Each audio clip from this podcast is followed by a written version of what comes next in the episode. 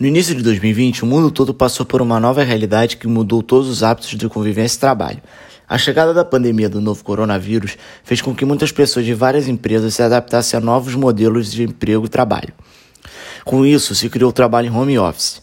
Uma vez que esse modelo se mostrou eficiente, diversas empresas irão mantê-lo. As respostas a essa modalidade variam de pessoa para pessoa, dependendo do cargo e adaptação ao novo padrão.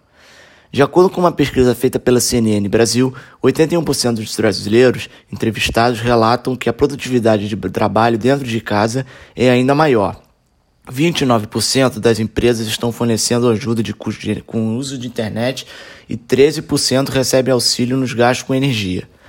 Uma outra pesquisa realizada pela Faculdade de Economia e Administração da Universidade de São Paulo, FEA-USP, e pela Fundação Instituto de Administração, FIA, mostra que há uma, a intenção de pessoas manterem o trabalho em home office, ao mesmo tempo que é relatado pelos trabalhadores que eles têm uma jornada bem maior do que quando trabalhavam de forma presencial.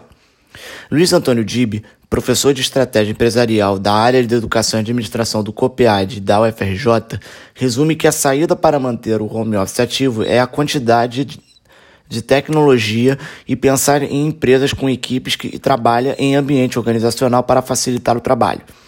Ele relata que para manter para o, manter para o remoto e mantê-lo é mais fácil e simples para a divisão dos alunos em salas e voltarem para a principal.